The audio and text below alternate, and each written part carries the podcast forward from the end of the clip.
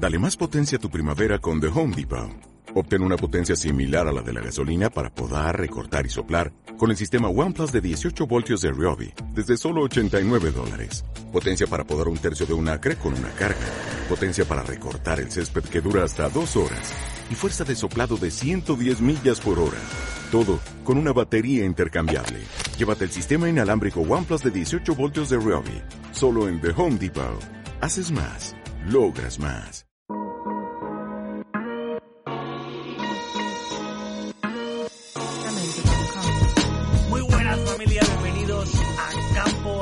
El podcast que escucha Anthony Davis mientras le hacen las cejas. ¿Qué tal, Antonio? ¿Qué tal, Miquel? Me gusta el tema de Anthony Davis haciéndole las cejas, rollo que él no tiene entrecejo, pero todas las mañanas va alguien rollo a ponerle un injerto de cejas. A, a ponérselo perfecto. Un cortafuegos, si tiene que hacer un cortafuegos. si se le incendian las cejas, hay que salvar alguna. Hombre, eh, si es una estrella de la NBA, se puede permitir esas cosas. Eh, hombre, lo que quiera, puede tener a siete personas quitándole pelo a pelo, ¿no? Con Eh, hilo. Sí, con- sí. La típica, eh, el típico lugar este de las uñas, de los pies y de las manos que hay en Chueca, en estos barrios de Madrid, eh, que tienen ahí pues eh, su musiquita, tienen su espacio zen, pues lo mismo para Anthony Davis solo para ponerle entrecejo. Pero incluso para los masajes, ¿no? Él iría allí a... Hacemos masajes, da igual. Tengo dinero, hacerme las cejas, ¿no? Ese- Crearme cejas. Bueno, eh, yo, el que también es una estrella, porque Sí, ha, hemos empezado ha entrado aquí. sin avisar, ha entrado a... a- Ah, me gusta, a mí me gusta hacer eso. Sí, sí, sí. Joder todo lo que tengáis planeado aquí a tomar por culo. Ala, la he escaleta, toda la todo. mierda ya. Que dé por culo la escaleta. Eh, cerrar sesión, ya está. Ala. Venga. Pues nada, tenemos, como lo habéis visto, a Un invitado. Caco, un invitado, nuestro primer invitado. Ué, Es verdad, soy el primero, sí. Sí, Eres el primer primero, invitado. Invitado y. y- y Qué mal bueno, tiene que estar la cosa para traer gente. de la- eh, sí, porque claro, ya con esto de los confinamientos por barrios, ¿no? Pues Claro, hemos claro, tenido claro, que preguntar. ¿de dónde eres? Eh, Eh, claro, yo, yo vivo cerca de la plaza de Cristo Rey, que ahí no, Ahí no te pueden confinan, confinar, claro. porque, porque está, está Dios ayudando. a, Jesu- a- Está Dios cuidando de nosotros. a Jesucristo no lo puedes confinar. Ahí no ¿sabes? puedes confinar. Le No, puedes en- crucificar, pero confinar no. No, no. pero a Jesucristo está crucificado en algunos sitios, porque como está en todos los sitios, en algunos sitios está confinado, en otros no. Está... Pero porque ya no tiene voz ni voto. O sea, yo me imagino que a él le dieron dos opciones: es al huerto de los olivos, a que te traicionen y te maten, o confinar. Dijo, mira, a Dios no se le confina. A, a Dios no se le confía. A Dios no se le confina. O sea, yo voy, eh, asumo mi destino, pero a mí que que confinen a. Y eso, a- y eso que tiene que estar en, en edad de riesgo. O sea, eh, Dios tiene que estar para pillar el coronavirus. Es decir, tiene ella mayorcete. Ya es un señor. Hombre, lo, lo bueno es que, es, es que se cargó a su hijo antes de que su hijo tuviese la capacidad económica para meterlo en una residencia. O sea, Ah. es donde él podría haber muerto. Ahora claro. todo tiene sentido. Sí, sí, Claro. es que el catolicismo se explica con, Con el coronavirus, bromas, sí. con coronavirus. claro. Pues nada, tenemos a Caco que es de la casa. Bueno, nosotros somos de su casa, porque lleva Sí, aquí más eso. tiempo. Y, y nada. Hemos eh, venido a recoger lo que, lo que él ensucia. Sí, sí. sí. A fumaros las colillas que dejo aquí Totalmente. en Cofón de Caos. Esa es la, la novatada, o sea, Cofón de Couch hace la novatada a campo atrás de que ellos eh, dejan todo tirado y nosotros lo tenemos que dejar impoluto. Está, está a punto de, de traer algún, algún cigarrito. Pero digo, a ver si os voy a complicar el tema. Joder, pues yo te voy a ser sincero. Yo no, no he fumado. He, he probado, pero no he fum- no, no, he probado solo. Solo has probado. Solo he probado. Pero entonces es que no te gustó lo suficiente como para repetir, claro. Eh, Aunque no le diste la suficiente confianza. Mm, es como las temporadas de, de Juego de Tronos, ¿no? A partir de la tercera, Claro, ¿no? claro. Pues esto es igual, ¿no? Hasta al tercer porro ya Vale, verás vale. cómo le empiezas a coger. Pero, pero tú eres el experto en el tema, pero muy como Juego de Tronos, ¿no? Que a partir de cierto capítulo ya te empieza a gustar y ya llega un momento en tu vida en el que lo, lo estás echando de más también. A lo mejor le sobran las dos es- últimas es la boda roja todo el rato. Sí, sí. A lo mejor ya cuando estás jodido ya, ya dices, hostia, eh, eh, la última temporada con John Nieves resucitando me está tocando los huevos ya. Ha Hay, sobrado. hay gente, hay gente que, que verdad que no le, no le sienta nada bien. Eh, yo, por suerte, pues sí. La verdad que me sienta bastante bien y lo, lo tolero y lo llevo guay. Pues nada, de la casa y, y aficionado al baloncesto, Sí. a la NBA, a la ACB, a jugadores. Exjugador, eh, además. es jugador. Claro, con metro noventa, ¿no? Ah, pero fíjate, de, de pivot, de toda la vida me pusieron de pivot muy mal hecho, por cierto. No, Sí, pero es- en los Rockets tendría hueco. de pivot. Totalmente, O pero- sea, los Rockets. Pasa mucho en el baloncesto base que cuando hay un jugador que es medio alto ya es pivot directamente y dices, ostras, le estás tío. coartando su posible carrera como base o escolta, que es lo que sería con su tamaño real. Mm. Pero como es el alto, tiene que ser el pivot. Y hay un montón de tra- carreras truncadas. Por eso mira a Víctor Claver. O sea, lo pusieron de alero y le jodieron la carrera. A mí también me, me ponían de pivot. De hecho, cuando nos enfrentamos al Madrid en juveniles, eh, yo defendía a un tío de 2'15.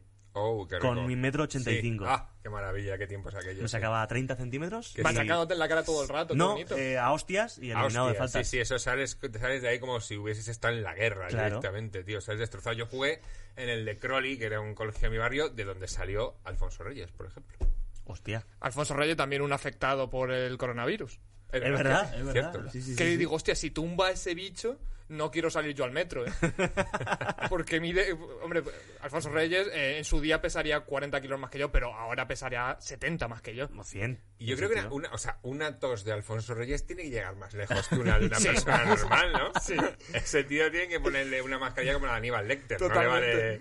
No le vale No, di- distancia de seguridad para el resto de humanos, metro y medio, para Felipe Reyes, 9 metros. O sea, Un triple, ¿no? te deja solo 3 segundos en el, en el metro, como 3 segundos en zona. Pues nada, Para empezar, solemos Qué grande. hacer. Solemos empezar con, con un breve análisis y hoy no va a ser menos, así que vamos Muy bien. con el análisis. Pues lo he vuelto a decir bien, lo he vuelto a decir bien, el análisis, porque si lo dices muy rápido a veces puedes tener problemas. Y, y nada, pues vamos a hacer un pequeño, breve análisis de cómo está la NBA, de cómo están las finales. De momento, eh, Lakers-Denver 2-0, Ujú. a falta de jugar. Bueno, cuando estéis viendo esto, ya se habrá jugado el tercer partido, así que será un 3-0 o un 2-1. Y eh, Boston-Miami 1-2, 2-1 para Miami, que mm, cuando veis esto, aún no se ha jugado el cuarto partido. O sea, aquí lo bueno de esto es que lo que hablemos de Boston-Miami eh, no se nos va a poner en contra el miércoles. No se O nos sea, va a poner malo. Recordamos que esto lo grabamos el lunes, el miércoles sale el programa y lo único que puede pasar es que eh, ahora hablemos muchas cosas maravillos- eh, maravillosas de los Lakers y pierdan mañana por 40. Pero hay que decir cosas buenas de los Lakers y es que están jugando muy buen baloncesto. Están haciendo lo que se esperaba de ellos, que era Anthony Davis dominar, LeBron James está acompañando más que dominando esta vez. Eh, yo creo que al final, a través de la defensa, lo que hablábamos eh, la semana pasada de Frank Vogel, que estaba activando mucho sus piezas, evitaron como que Jokic y Murray en el primer partido estuviesen a su nivel habitual, en el segundo no lo evitaron y aún así ganaron. O sea que el trabajo de los Lakers está siendo espectacular. Esto, esto es un poco lo habéis hablado ya, pero eh, ¿os sorprende alguna de las presencias en estas semifinales? Es decir, ¿quién se iba a imaginar, Dios mío, que iban a llegar aquí los Nuggets, por ejemplo? Hombre, a mí me sorprende la de los Nuggets. sí, o sea, ¿no? La de los Nuggets es algo que sí que eso te Sor- sorprende un sorprende. poco. Incluso la de Miami en la final también. Ah, Fueron rascando rueda un poco, es verdad. Pero claro, ahora se han cepillado a los Bucks de la manera que se los han cepillado y a ver, qué les, a ver quién les tose. Ni, a- ni Alfonso. Eh, Eso, eso da miedo, ¿eh? porque cuando un equipo de repente se comporta de una manera durante la temporada regular y llega a playoffs y dice, hostia, macho, ¿y esto de repente qué? ¿Esto de dónde ha salido? Porque yo estaba preparado para lo que me venía de lo que había visto, pero de repente se convierte en otro equipo. Claro. El tema es que, por ejemplo, con los Nuggets pasaba que eh, hicieron una buena temporada regular, venían de varios años buenos, pero nadie se esperaba, por ejemplo, que hiciesen lo que hicieron contra los Clippers. Como que en el este estaba todo un poquito más abierto, pero en el oeste nadie se esperaba que unas finales de conferencia no fueran otras que Lakers Clippers. En el oeste, lo que pasa es que también creo que pecamos de no ver, al- no mirar al pasado, y es que eh, dar por hecho que los Clippers van a llegar a una final de conferencia. También, ¿verdad? Quiero decir, pueden fichar a Michael Jordan re- renacido, a Pero mira, Jesucristo, la cruz. mira los Lakers que, que- que han hecho un equipo para la final. O sea, el equipo Sí. que han montado los Lakers esta temporada es o llegas a la final o... o es Proyecto se- de se- ya. es ya. Ya. Sí, efectivamente. A mí me Sacar parece- talonario. Totalmente, y me parece muy divertido este estilo de que en el oeste están los Lakers, que son los que son los grandes favoritos, y en el, en el este están, como siempre, los underdogs. O sea, están los Celtics, que son un equipo que mola mucho porque son muy jóvenes, tienen mucho carácter. eh, Además está Jalen Brown, que es un tipo ahí súper inteligente, que está liderando las marchas del Black Lives Matter. Sí. Guapísimo. Eh, los Heat, que nadie esperaba nada de ellos. Además, todos jugadores, lo que hablábamos siempre, eh, elegidos en segundas rondas del draft, algunos ni salían. O sea, el flow. O sea, es que el Celtics y Heat eh, los ves y dices, ostras, es que me encantaría que ganasen la NBA. Y en el oeste están los Lakers que yo creo que la mayoría piensa, ostras, me encantaría que la perdiesen. o sea, son tan buenos, eh, eh, tienen un equipo tan bien hecho que molaría muchísimo que no ganasen. Pero fíjate que siempre hay, existe el riesgo, y además históricamente a pasar más equipos, cuando metes a tanta gente buena dentro de un equipo, corres el riesgo de que de repente se anulen todos. Sí, Claro. Lakers lo ha hecho bastantes veces en su historia. o sea, Sí, sí, y, y bueno, esta les ha salido bien, o parece que les ha salido bien. Por ejemplo, eh, una que salió mal llegaron a finales, o sea que siempre hay tiempo para cagarla. Eh, lo guay es que, por ejemplo, eh, Denver Nuggets le ganó a, a Clippers y, y ahora están jugando contra los Lakers y, y Snoop Dogg, un fenómeno absoluto, eh, ponía como un tuit a los Nuggets diciendo, eh, Jamal Murray, eh, os vamos a ganar en cinco partidos que nosotros no somos los Clippers. Claro. Como, como ya hasta la- las máximas instancias de la sociedad estadounidense como diciendo, mira, tío. O sea, Bueno, la- las, las estrellas de cine, televisión, música en Estados Unidos están muy metidas dentro de lo que es la vida del baloncesto. Los tienes ahí incluso metidos en la pista, Sí. Spike Lee, a no sé qué, hablando con los jugadores, diciéndoles cosas. Pero yo creo que hay gente que va allí y no tiene ni puta idea de baloncesto. Tú imagínate aquí, en, eh, en un partido de Madrid, a Bertín Osborne en pista diciendo ¡Eh, yo! ¿qué?". Lo, lo más parecido es eh, Ferreras. En la cancha del Real Madrid Baloncesto siempre está a pie de pista haciendo fotos, que es como Ferreras, tío, eh, disfruta del partido, deja de trabajar, Ya, qué tío. cuñado, ¿no? Están los hijos ahí, él haciendo fotos, además con una cámara de estas ridículas que es en plan Ferreras. Se lleva la coda a caber en Madrid, ¿no? Es El tío como- que se podría permitir llevar a su fotógrafo habitual, a- al que trabaja ahí en la sexta noche o, donde, o en el rojo vivo. Pues ahí lo decíamos el otro día, tío, que lo que más es- est- estoy echando yo de menos de los playoffs es, por ejemplo, eh, a Marcus Smart de los Celtics eh, mandando a callar a Drake. Claro, o sea, claro. eh, eh, eh, estas típicas escenas de, de callar a un rapero famoso o a Spike Lee, porque Spike Lee además es de los Knicks, o sea, es una de las personas que más han ridiculizado en la historia de la Claro. NBA. Sí, se ha comido mucha mierda ese pobre. imagínate aquí, yo qué sé, eh, Jul mandando callar a Lidia Lozano, ¿no? En plan- Ostras, no me lo imagino para nada. Pero me mola mucho porque eh, Spike Lee pensará, hostia, no me compensa lo famoso que soy y lo bien que me ha ido en la vida con ser de los Knicks. O sea, ha elegido mal, ¿no? podría haber cogido y, y ser de, de los Atlanta Hawks, que por lo menos no se espera nada de ellos. Ya- y ha sucedido esta noche, eh, bueno, el, ¿has visto el triplazo de Anthony Davis? Hoy sí, sí, muy bonito. Y lo, de, y el- lo que ha hecho de Kobe, ¿no? Sí, lo que pasa que eh, instantes, segundos más tarde ha sucedido algo también que es muy feo, eh, o es antideportivo, ¿no? Que pasa todo ahí súper bonito, Anthony Davis tira un triple de la hostia, lo enchufa, Kobe, y de repente llega Dwight Howard por detrás al banquillo de los Nuggets diciendo... Eh, ¿Cómo lo ha dicho? Le ha dicho, go home, go home. ¡No! Y es no. como- ¡Dwight! ¡Deja de cagarla! Es que se va Pato, tío. tío. Madre mía, qué cabrón. Pero es que en un vestuario donde está J.R. Smith, eh, ¿cómo no es él el que hace eso? Quiero decir, hay un tío que es más tonto que J.R. Smith, hay Sí, un sí, tío sí. que está más flipado que J.R. Smith, que es Dwight Howard. Dwight Howard, tío. Y, y te, os voy a decir una cosa, yo no sé si esto se está hablando ya, pero a mí ya eh, me cansa un poco, eh, ojo que no se malinterprete esto, el tema Kobe. Rollo, eh, todo lo que se hace es por Kobe. Eh, el otro día LeBron dice que eh, metió un gran triple porque vio que en el, que en el marcador quedaban 8 minutos 24 segundos y es en plan, mira. Ya. Esta típica de- es que son americanos, claro. Claro, o sea, claro. iba a decir, están haciendo una americanada, claro, es que la están viviendo ellos, pero Te ya. ponen es como- mascarilla y es por Kobe. Claro. Es que es todo el rato Kobe, tío.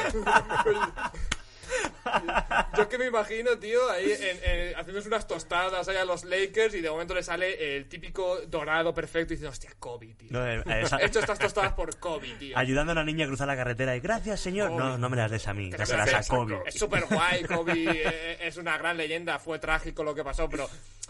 Yo qué sé, Ya tío. Es, es como en plan, te estás adueñando de una vida que no es la tuya. O sea, no metes un triple y gritas ¡Kobe! Claro. Como en plan, tío. O sea, es- eso no pasa en el Leche Río Breogán. O sea, solo pasa en No, Los claro, Ángeles, no. claro. Y luego, pues claro, eh, después de este momento tan bonito con Anthony Davis y tal, que queda súper guay, eh, por otro lado estaba muy contento LeBron, pero a la vez también, por otro lado, estaba un poquito... Se reía. ¿Por qué se reía? Porque le han dado el MVP a Anteto. No me voy a... No, no voy a intentar No. Giannis. Giannis, Ya tuvimos ¿vale? un problema el programa pasado con eso. tiene mala rima, claro. Claro. mala rima, ma- mala, pronunciación, eh, mala situación en playoffs también Sí. está teniendo. Pero yo no entiendo, entiendo la polémica, pero no la entiendo al mismo, al mismo tiempo. Está claro que el MVP es Giannis. O sea, Sí. quiero decir, eh, mejor equipo de temporada regular, el, unos números impresionantes. Pasa mucho esto que como se da el MVP mucho después de que temporada, eh, termine la temporada regular, eh, empiezas a comparar playoffs con, eh, el- con temporada regular. Y al final en temporada regular, claramente, Giannis ha sido el mejor. Lo que se queja LeBron es en plan, solo me han votado 15 personas para ser el MVP. Pues yo soy LeBron, o sea, simplemente por venir a trabajar ya debería tener por lo menos 40. En plan, eh, está pidiendo votos en plan, no, no me votéis a mí, votad por Kobe, ¿no? Es capaz de ganar el MVP así, ¿eh? Antetokounmpo es buenísimo en el NBA 2K. Buenísimo. Hombre, claro. Madre mía, qué bueno es. Me cuesta muchísimo defenderlo. Eso te iba a decir, yo creo que es mejor cuando juega contra ti. O sea, cuando tú lo utilizas, eh, no, No, encuentras espacios para entrar. Efectivamente, pero cuando juegas contra él, eh, yo creo que es el mejor jugador del juego. Pero Sí, yo sí, creo sí, que en liga brutal. regular es un poco así. O sea, quiero decir, dices, bueno, está fácil defender a Yanis, no tiene que entrar en la zona. Pero no sé cómo lo hace, siempre está en la zona. Y siempre te está machacando en la cara, te está cogiendo Total. rebotes y tirándote al Una suelo. velocidad, además. Es que sobre todo la- el primer paso que tiene, esa primera zancada, Sí. con eso ya se hace media pista. Claro. Sí. Es brutal. El cabrón. Y ha dicho, eh, no me llaméis MVP hasta que gane un anillo. Pues, ha dicho, eh, es súper humilde, que queda, no me llaméis todavía MVP hasta gane un anillo. a mí igual, eso me da igual rabia, tío. Sí, porque Me- igual me no le llaman. Me da rabia porque en la NBA es- est- estas actitudes no pegan. En la NBA pegan actitudes como Charles Barkley, que, que justo sería lo contrario. No, no llamarme... Pero- o sea, llamadme campeón de la NBA aunque no lo haya sido. O sea, Pero creo que está aplicándonos eh, psicología inversa. O sea, quiere que se lo llamemos. ¿eh? No, Claro. no me llaméis puto crack, ¿vale? Que, que no soy Que un no. puto crack todavía. Hasta que no gane un No, anillo. pero puto crack, puto. ¿Cómo no te vamos a llamar puto crack si eres un fenómeno? Pues eh, eso ha dicho, pero bueno, igual, igual dice, no me llaméis, no me llaméis MVP hasta que consiga un anillo, pues igual nunca le llaman MVP. Pues a lo mejor podría Por tener listo. el detalle de decir no me llaméis Antetokounmpo. O sea, y decirme Janis y ya el- el- la mitad de la población Claro. eh, se llevará Que una en Instagram- alegría. Los periodistas, una alegría Totalmente. brutal. Ciro López, que empezó a decir, no, se dice Antetocubo.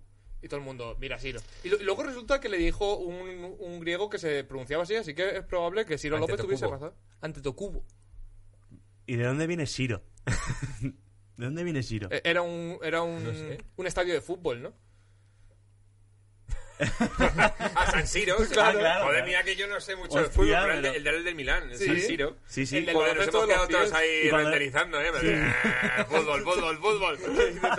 Y cuando juega al Inter es el Giuseppe Meazza. Es el mismo estadio, pero se llama de diferente manera. que, que me diría que no tendrán presupuesto para pillarse dos equipos que han, están compartiendo el alquiler del mismo. Bueno, Eh, como los Lakers y los Clippers. Como ¿no? los que jugamos ahí al fútbol en canal o al baloncesto en canal, que alquilas ahí poner 4.60, te los coge un, un chino. Pues hombre, estos tíos podrían comprarse un, un estadio cada uno, ¿no? Ay, mínimo, que mínimo. Que mínimo. Bueno, pues han salido también los quintetos All NBA. Mm, te voy diciendo el primero. eh, Sí, me me creo que he hecho un vistazo, ¿no? Como lo- son como los cinco equipos. son tres, tres. equipos. Ah, tres, muy Han hecho tres. Pero bueno, han hecho tres quintetos. Vale, tres quintetos, como con lo mejor que eligen los periodistas. ¿o Sí, los es? Eh, periodistas. sí, eso es. En el primero han metido a Luka Doncic, Harden, a LeBron, a Giannis y a Anthony Davis. Que dices, ¿a quién quitas? ¿No? Sí, Para además hay tres que están ahí que tienen como- que tienen el, el bono del metro del Sí. primer quinteto de la NBA que son Harden, LeBron y Giannis, que Ya llevan ahí toda la vida ya. Ya está. Luego el segundo están Chris Paul, Lillard, Kawhi, Siakam y Jokic.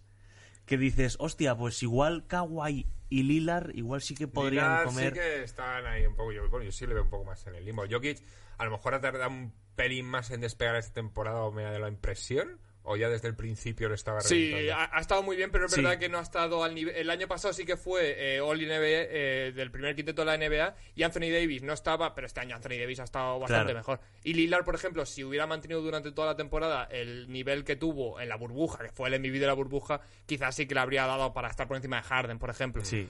Pero Y- aquí y- la- a mí la duda que tengo es si Akam en el segundo. Claro, es- iba a decirte lo mismo. Porque Eh, en el tercero, ahora lo dirás, yo creo que hay dos nombres que Claro. fácilmente le podrían haber disputado ese, ese puesto hacia Cam, que ha hecho buena temporada, que tampoco los playoffs que ha hecho que han sido tan malos, en Suci en la temporada regular que ha hecho que ha sido muy buena. Claro, Pero- yo te decía a ver qué- a quién subimos, pero claro, a quién bajábamos y yo también igual tengo dudas con Siakam. En el tercero han metido, mira, a Westbrook, a Ben Simmons, Butler, Tatum y Rudy Gobert. Hombre, pues, por ejemplo, lo que decías, John Westbrook, eh, sí, a lo mejor sí que se merece estar un poco más arriba, ¿no? Que, que Siakam, quizás. Yo, por ejemplo, aquí. Lo, yo es que veo, lo veo más por el rollo de, de echarse un poco el equipo a la espalda. Es decir, sí que veo. eh, o, que te, o un tipo que te marque la diferencia en un partido y sepas que te va a ganar sobre la bocina Claro. alguna cosa. Sí que veo más haciendo eso a un, a un Westbrook o a un Lillard, por ejemplo. Sí. A Sí. mí aquí, a lo mejor. eh, Siakam no lo metería tan arriba y hubiera metido o a Butler o a Tatum o a Tatum por el tema también del equipo, porque al final Siakam se le premia también que Toronto Raptors ha hecho muy buena temporada regular, pero bueno, Butler y Tatum han hecho también una muy buena temporada regular liderando a sus equipos y Siakam ha sido como algo mucho más coral. O sea, yo creo que Tatum y Butler, sobre todo, yo a lo mejor hubiera subido a Butler por el tema de, de este paso que ha dado los hits, de, de pasar de estar como un poquito como el bad boy de la NBA, que equipo donde va, equipo donde no le va bien y eso, a dar este cambio en Miami Heat y convertirlo en la franquicia que es ahora, que es ganadora totalmente.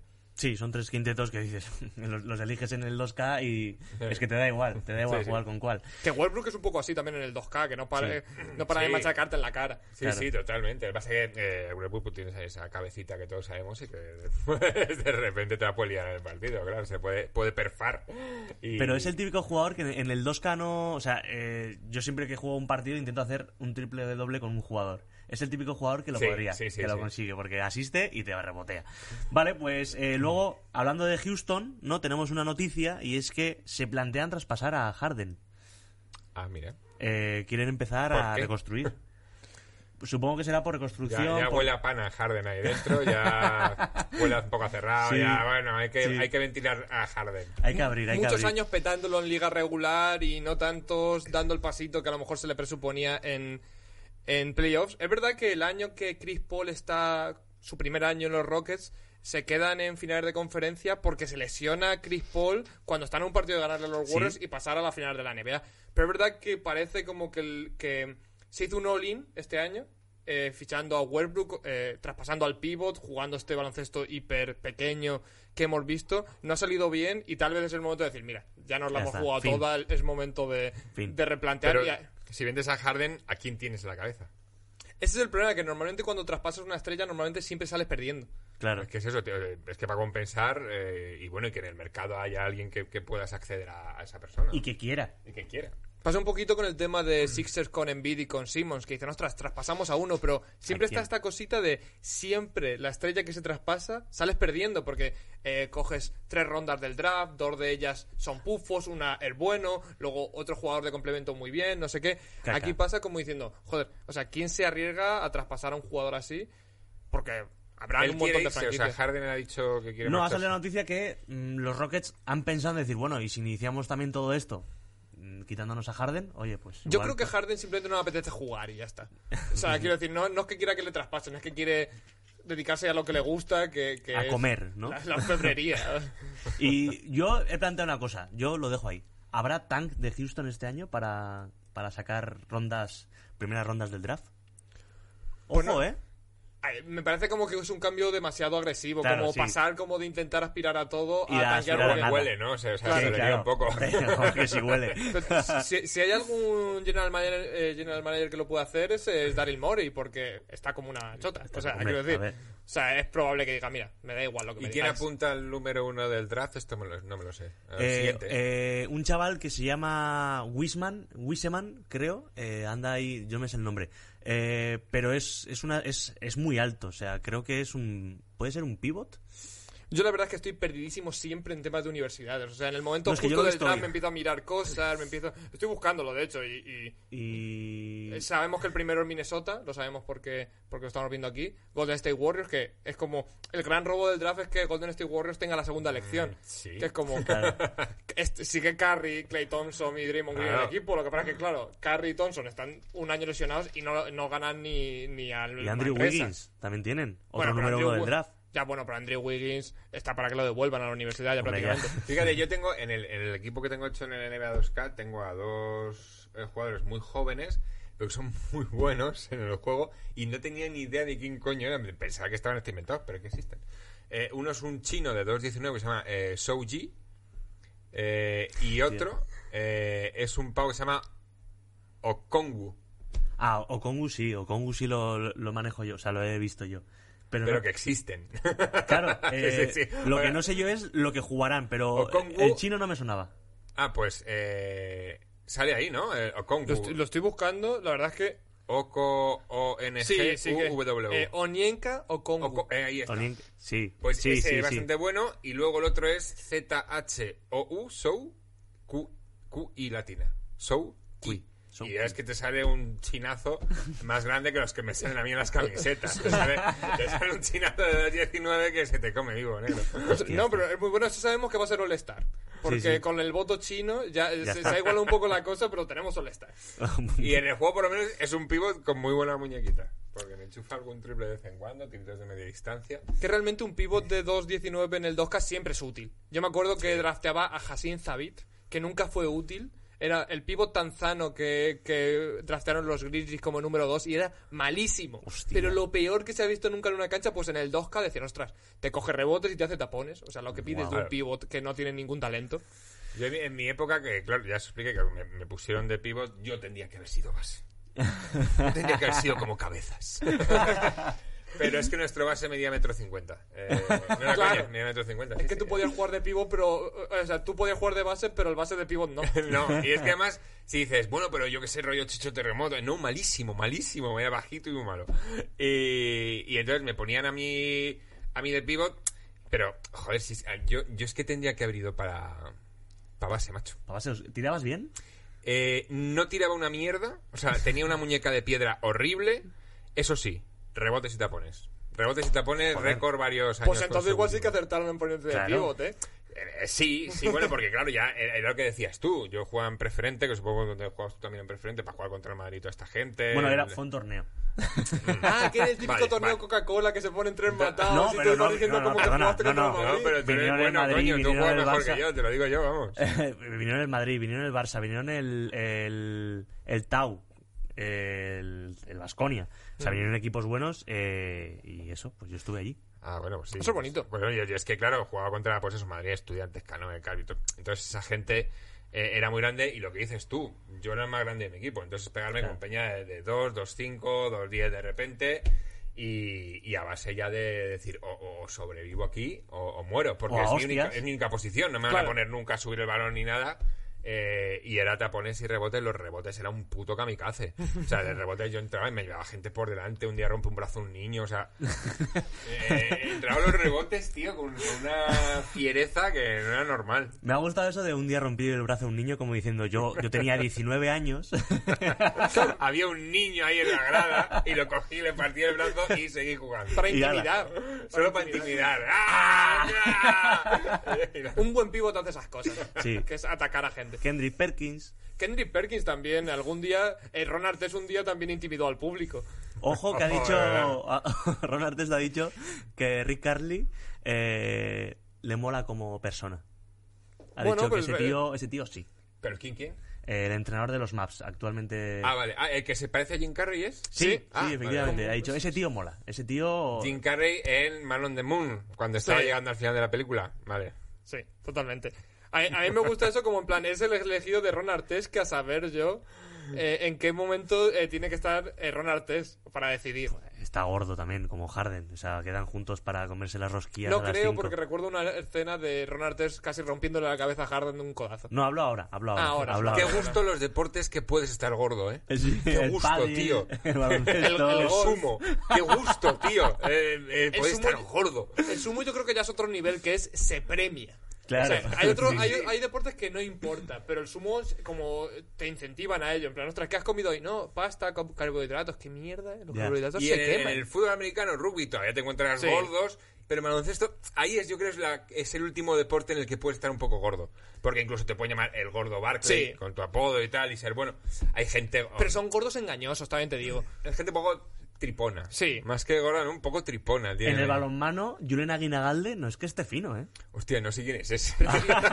Julen Aguinagalde es pívot de, ba- de balonmano, eh, vasco además. Brazacos.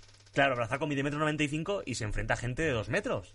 Entonces, claro, su arma también ahí es Eh, voy a ser más ancho que ellos. Claro, Sí, claro. Y hago así y me los llevo por Me delante. gusta que el arma, eh, tú digas eh, ser más ancho que ellos, pero yo piense en la violencia. Su arma es la violencia. o Ya, sea, pero- Es apuñalarte. soy mucho más fuerte que tú, te voy a tirar al suelo y Pero matarte. es vasco, eso no cuenta como arma allí. Claro. O sea, Hombre, es- sí. es- eh, eh, entra como... Saludo. eh, Claro. en las notas del móvil, ¿no? Ser fuerte. Claro, ya está.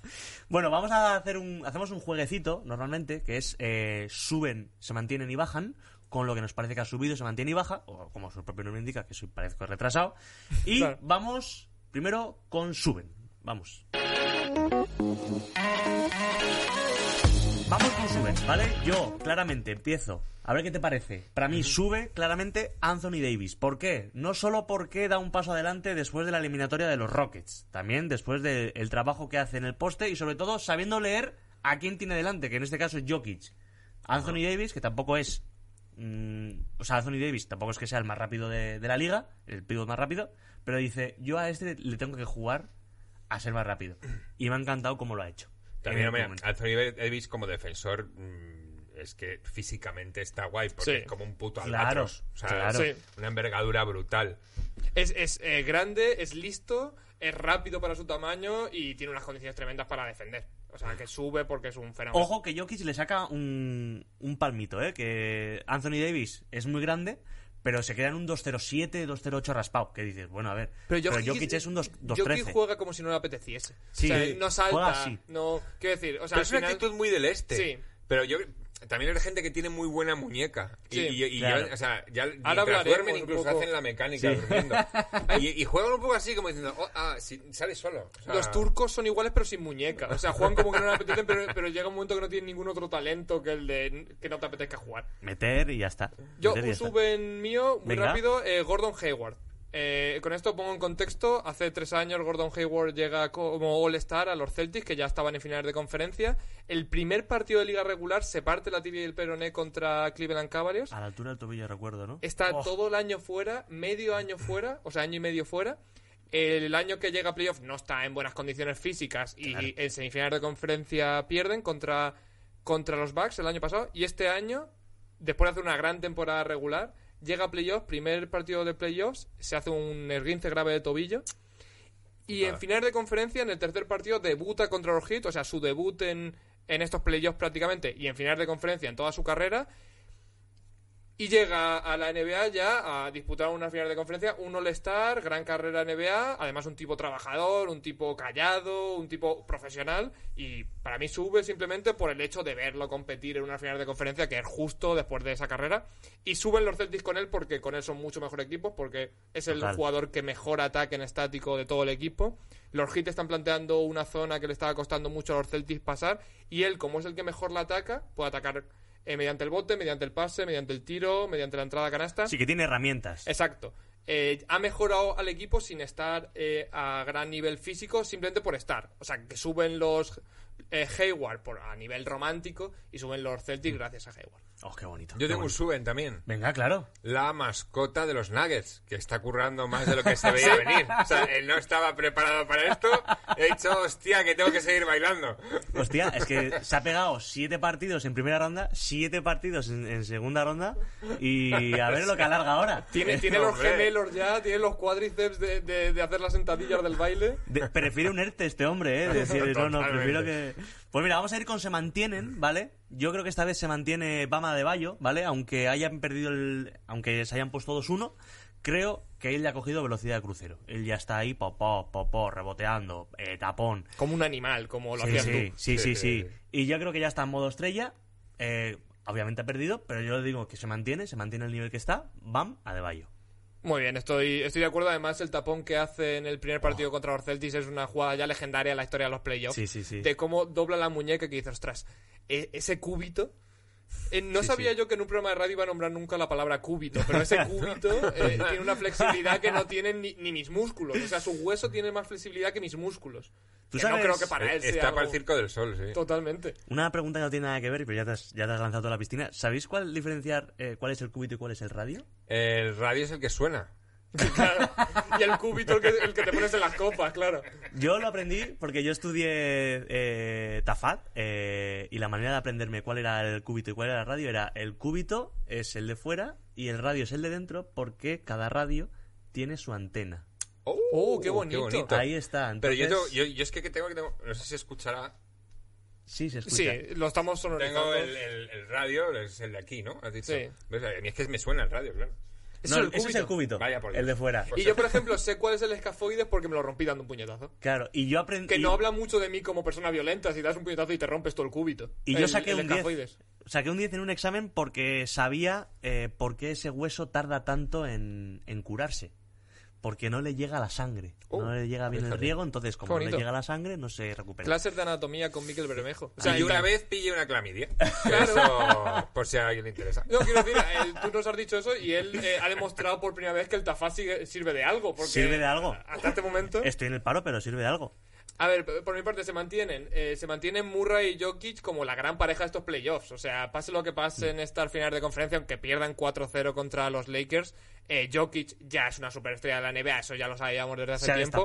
pero destapado. Murray ha presentado ya su candidatura, ha ido con los papeles del paro a, a la superestrella y, y está aquí. O sea, maravillosos playoffs de ambos. Yo espero que se mantenga el precio del League Pass, porque me lo quiero, me lo quiero pillar para ver las finales. A ver si es verdad que está a tú- 20, 30 pavos. Tú ya salió perdiendo porque lo que nosotros contratamos por 23 euros a principios de, de Sí, playoffs, claro. tú lo vas a pagar por las finales solo. Pero Eso las finales, claro. claro Para que luego se gane 4-0 alguien. es que no me Pero te va a parecer barato, ya verás. Que sí, hombre. te va a sí, parecer si luego se disfruta oh, Sí. esas, esas madrugadas, ¿eh? A las 4 de la mañana, ¿eh? Tengo que seguir viendo el partido. Tengo que aprovechar los 22 euros. Que te La tienes que- mascota te- de Denver. te tienes que hacer planes para el descanso. Porque si no, esos, esos 15-20 Microsueños. minutos es, un de- es un desastre. Es la hostia. Bueno, eh, en el Bajan, vamos con el, con el Bajan, eh, compartimos opinión, Antonio. Pero yo creo que compartimos opinión con el mundo. Los Bueno, Clippers. Y Doc Rivers, en concreto. Claro. Sí, sí, claro. A mí me duele decirlo de Doc Rivers porque me gusta mucho como entrenador, me gustaban muchísimo los Celtics cuando la época del Big Three, tiene mucha fama de que el vestuario lo tiene muy unido, tiene una cantidad de entrenadores asistentes pagados a precio de oro, Tyron Lu, tenía pero un montón de asistentes como diciendo, ostras, y aún así te pasa eso, tío. O sea, me parece una excepción porque le ha pasado lo mismo que le pasó hace cinco años con Blake Griffin, Chris Paul y compañía. Lo mismo, Que en el sexto partido, ganando 3-1, em, no, ganando 3-2, perdón. Van ganando de 20 en el tercer cuarto y le remontan y le ganan el séptimo. Pues le ha pasado lo mismo y ahora no tienen la excusa de que no tenían mejor equipo que el rival. Joder, Kawhi Leonard, eh, Paul George, le han contratado a todos los secundarios buenos que habían en el mercado. Es que no había O más. sea, los, los, los Hornets son tan mal equipo por lo buen equipo que son los Clippers. O sea, que le han quitado sus... Las que son estrellas de los Hornets son jugadores secundarios de los Clippers. Y ahora si te caes... Tienen seis sextos hombres, eh, los Clippers. O sea, salga que salga del banquillo, o sea, es como se mantiene el nivel. Jamal plantilla. Crawford eh, ya no está, pero en los Clippers ganó dos sextos hombres. Luke Williams en los Clippers dos sextos hombres. Y este año Montrezl Harrell en los Clippers sexto hombre. Y luego está Y también. así luego Palmas, o sea, quiero decir, ¿Y quién, es, o sea, ¿y quién es el, jugador franquicia ahora de los Clippers? Kawhi Leonard. Kawhi Leonard. O sea, Ah, bueno, claro. sí. Atila el uno, o sea, un, fenómeno. Pero claro, está Paul George, que también viene con la batuta de artista, de, de- de- de estrella. Sí. Aunque Eh, haya pasado ya por Oklahoma y haya tenido esos problemas Ha de tenido piel. unos cuantos- o sea, tenía una época un poco raruna, ¿no? Paul Sí. George para ser Paul George. Sí, Sí, sí, Además, eh, problemas de depresión, de ansiedad, decían el tema de la burbuja que estaba siendo un poquito complicado. Pero es verdad que yo creo que la dinámica Clippers, quien va a los Clippers eh, pasan esto- estas movidas. Y nada, pues esto ha sido suben, se mantienen y bajan. Y como tenemos a- de invitado a Caco, hablamos contigo y me dijiste, joder, mi jugador preferido de siempre ha sido Bodiroga. Sí. Y dijimos, vamos a preparar una sección acá que sea sobre eso, que aborde todo eso. Así que vamos con el caso Bodiroga.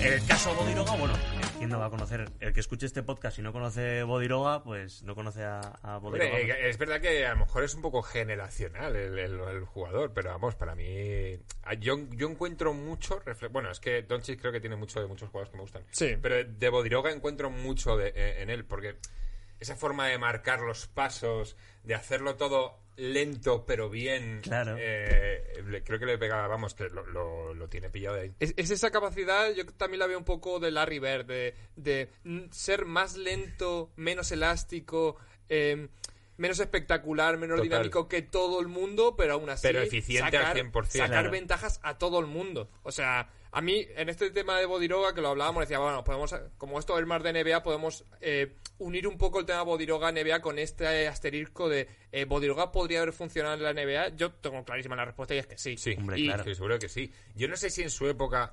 Eh, pero yo soy del 82. ¿Vosotros de cuándo sois? Yo soy el 91. Y yo el 93.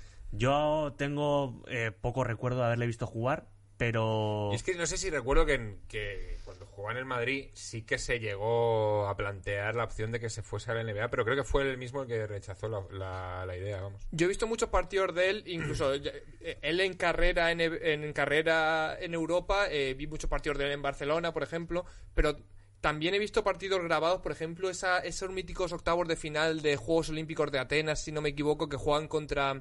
O, o de Atlanta, no recuerdo cuál fue, que juega Serbia contra... Bueno, Serbia. Yo creo que fue en, las del contra, 2000. contra Estados Unidos. Estados Unidos estaba eh, Paul Pierce, Stephen Marbury. No, no estaban como las grandísimas estrellas del momento, pero tenían un equipazo. Y les meten un baile. Yugoslavia, que es para hacérselo mirar, porque además no tiene sentido. Te veías a André Miller tirándose los triples, como diciendo, pero si no tira bien los triples, porque es él el que tira triples. Le dieron un baile de, de baloncesto. Quiero decir, porque siempre está como esta teoría de que no, eh, jugador- eh, NBA no, no saben jugar al baloncesto, son puro físico. Es una falacia totalmente, Claro, claro. pero había momentos como que se justificaba la gente que decía esto con estas situaciones, porque era un equipo en el que Bodiroga los aplastó. Claro. Los aplastó, como dices Sí, tú, sí. jugando a su ritmo. O sea, jugaba un balon- él jugaba un baloncesto a un ritmo diferente al que jugaba el resto. Y yo, yo creo que los partidos, eh, por lo que he visto después y tal, eh, me he visto partidos, y yo creo que se jugaba al ritmo que él quería cuando estaba en cancha. Él Sí, estaba en cancha y jugaba- el tempo, claro. Era el... eh, a esto se juega ahora. Luego ya me voy al banquillo y me daba igual. Pero ahora se va a jugar a este ritmo. Y eso, que lo haga un jugador, tío, es para mí es la hostia. No, me- no me acuerdo, iba a mirar ahora sobre todo la altura, porque no me acuerdo qué altura. La Era un altura- 2-0-6 prácticamente. Yo creo que no era menos, muy ¿no? alto. Un 2-0-1. Era bastante larguirucho. O sea, era- yo le recuerdo un tío alargadete. Yo creo que no llegaría al 2-0-3. Era de Serbia, fíjate, también me quedaba Sí, con la duda. sí. Eh, Yugoslavia, Serbia. Serbia, pero sí, sí. Serbia 2-0-5. 2-0-5. Sí, era, era muy alto y a mí a esta pregunta de si él podría haber destacado en la NBA, yo creo que, como decía Kako, que eh, Doncic yo quiero que responda a muchas preguntas de, de- de este caso en concreto.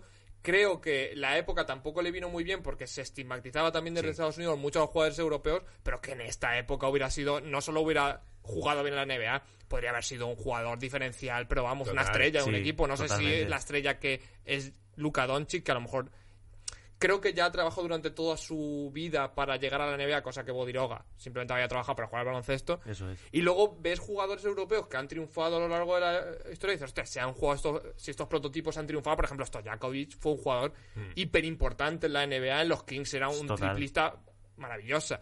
Eh, luego ves jugadores, Boris Dio, eh, que luego físicamente en su última etapa era muy similar al físico que tenía Bodiroga, o incluso Vlade Divac, Joder. también un Sí. jugador eh, con un físico muy similar como pivot, pero no era rápido, no era fuerte. Simplemente entendían bien el juego y yo creo que en la época de Bodiroga podría haber jugado muchos minutos y ser importante en NBA y con la NBA actual podría haber sido un jugador estrella.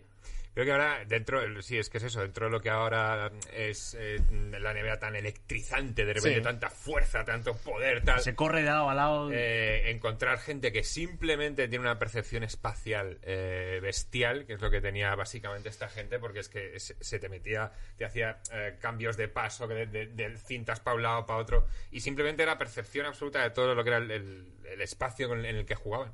Y creo que eso ahora marcaría una diferencia brutal dentro Y- de todo esto. Y yo creo que no solo es el caso de Luka Doncic, también es el caso de Jokic, que es un jugador sí. que evidentemente no juega en el mismo baloncesto que juega Bodiroga, pero las características físicas con respecto a sus marcas en la NBA son muy similares. Son jugadores que son mucho menos físicos que la mayoría, pero son mucho más inteligentes también. Saben Por- leer el campo perfectamente, que eso, oye, cuando pasan los años y juegas mucho al básquet, te das cuenta de lo Sí. importante que es Saber saber, leer el juego, el campo y para dónde está yendo la cosa.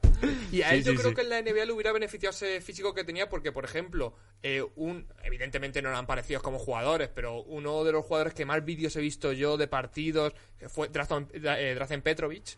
Hombre. Cuando él llega a la NBA, también es ese tipo de jugador, muy diferente por supuesto, pero que hace muchas fintas, que juega mucho al despiste, que hace movimientos que no hacía la mayoría, pero a él en NBA eso no le servía. Porque creo que tenía un físico que sus defensores sí que eran capaces de adivinarles esas fintas. Claro. Y yo creo que no hubiera sido tan fácil hacerlo con Bodiroga, que era un jugador con un físico tan particular, ¿no? Más grandote, más culo, Sí, más- pero decías de Petrovic que tenía, tenía defensores que, que la adivinaban. Más que adivinar, adivinar es que les da tiempo a recuperar. Sí. O sea, son tan rápidos que les da tiempo a, a- a comerse la, la fin- Se la comen, pero luego van a llegar otra vez. Y yo creo que era un juego bastante acostumbrado, porque yo creo que en la época de Petrovic eh, estaría ya un Jason Williams, por ejemplo. No, yo, yo creo que Pues Jason. Williams es más tarde, porque Petrovic muere en, no- en el 93, Jason Williams No, no, empieza no coincidieron, en no los No Kings. coincidieron, ¿no? Eh, Vale, no, Williams- no, me iba a tirar a la piscina diciendo que a lo mejor era que, que ya estaban acostumbrados a ese juego Claro. un poco fintoso, porque la época este que hubo brillante de repente de bases bestiales, pues como Jason Williams, Steve Nash, gente que te hacía Es ese posterior. juego rápido y de, de- de hacerte el lío todo el rato, Yo- es posterior. tío. No, no, no, pero creo eh, que has dicho en qué año murió Petrovich, en 93. Petro en el 93 seguro Eh, que... que- Pues ojo, porque creo que Jason Williams es es del draft del 94. Me suena, no, no sé. No, eso se busca rápido, pero ya te digo, tampoco es importante en este caso. Sí, pero que, casi coinciden, vamos, que tú- coincide tú casi. vas- lo que has comentado tú vas muy, muy cerca porque es verdad que justo en la época de Petrovic, como aparte del estigma del europeo que, que había, era un jugador que tiraba tan bien, que se movía tan bien sin balón y eso, que yo creo que en la NBA no se entendía por qué tenía la necesidad de tener tanto balón cuando no era una estrella. Llega un Ah, equipo en el que está Clay Dressler, que es la estrella del equipo, no quieres que tu jugador suplente bote tanto. Obviamente, Clay, Clay Dressler que tenía una pinta de conserje que no podía con ella. totalmente. Pero totalmente, vamos. Eh, Hace poco decíamos, ostras, a un jugador negro no le queda mal quedarse calvo. Normalmente le queda muy bien. Pues a Clyde Dressler. Y si le queda fatal, sí, sí, Sí. sí. Es el único que tiene que. tiene que Bueno, eh, LeBron también se pone pelo. Pero el- ¿Por qué. LeBron se pone pelo? Quedándose Estamos a- bien raparse seguro. Sí, pero se pone pelo y encima le sale mal. O sea, le- se tiene que poner pelo cada dos o tres les- años. le- les tiene que, que hacerse todos los años algo, ¿no? Como No- un no implante o algo porque sí. no, le, no, no- no le cuaja, sí, es verdad. Quiero decir, ha querido ser siempre como Michael Jordan, que se afeite la cabeza y que se deje de yo creo que además le pega esa cara de bestia con la barba. Joder, tío, afeítate la cabeza y vete dando miedo por ahí. Ojito LeBron James acabando la carrera en el Fenerbahce. ¿Os imagináis? Hombre, sería, sería muy bonito. Hablando de Europa, Sí. ¿eh? A mí, mira, en el tema de Europa esto me había cogido yo varias cositas para comentar con, con Sí. vosotros y es eh, varios jugadores que en el mismo caso de, de Bodiroga no decidieron dar el salto y posiblemente hubieran sido jugadores interesantes. Yo, por ejemplo, aquí me he apuntado Sergio Yul, que es de los que más se ha hablado y eso. Sí. A mí me parece que Sergio Yul podría haber sido un buen complemento, pero no en ningún caso llegar a lo que podría haber llegado Bodiroga en NBA. Y por ejemplo pensaba también en Diamantidis, que me parece justo lo Uy, contrario. sí. Hubiese sido muy interesante en NBA un base de 1.90 y largos 96 y zurdo. zurdo, defensor espectacular, un tipo que eh, lo que metía era eh, sin votar, eh, metía tripler, metía eso, sería un jugador de rol en NBA, hubiera sido tremendo, creo yo. Y luego tienes otro que me encanta. A mí es uno de mis preferidos de toda la vida. Papalucas. Papalucas. A mí yo creo que jugador europeo favorito de toda mi vida, Sí.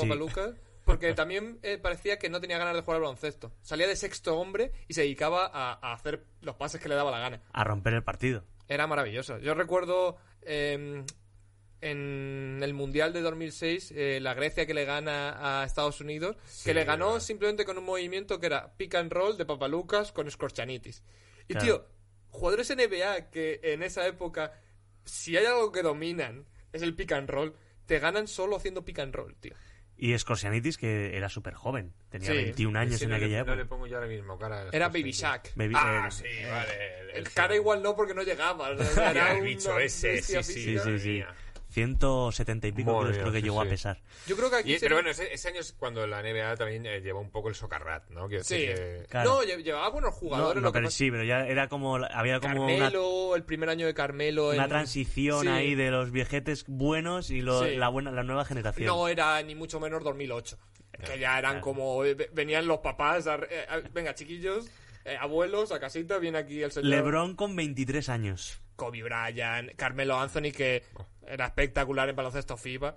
Pero bueno, no. no España bastante que compitió. O sea, competir ese partido es de, de héroes. Y, y te- también en esto me parecía eh, bastante guay hablar de europeos que sí que fueron y que no se sostienen. Por ejemplo, Víctor Claver. Em, Dragan Bender, que fue número 3, si no me equivoco, de número 4 del draft. Un tipo que jugaba dos minutos, dos minutos en Maccabi de Tel Aviv y simplemente como se parecía por Zingis, físicamente pensaban Dijeron. que era un jugador muy interesante. Fracaso absoluto. Eh, Lobergen.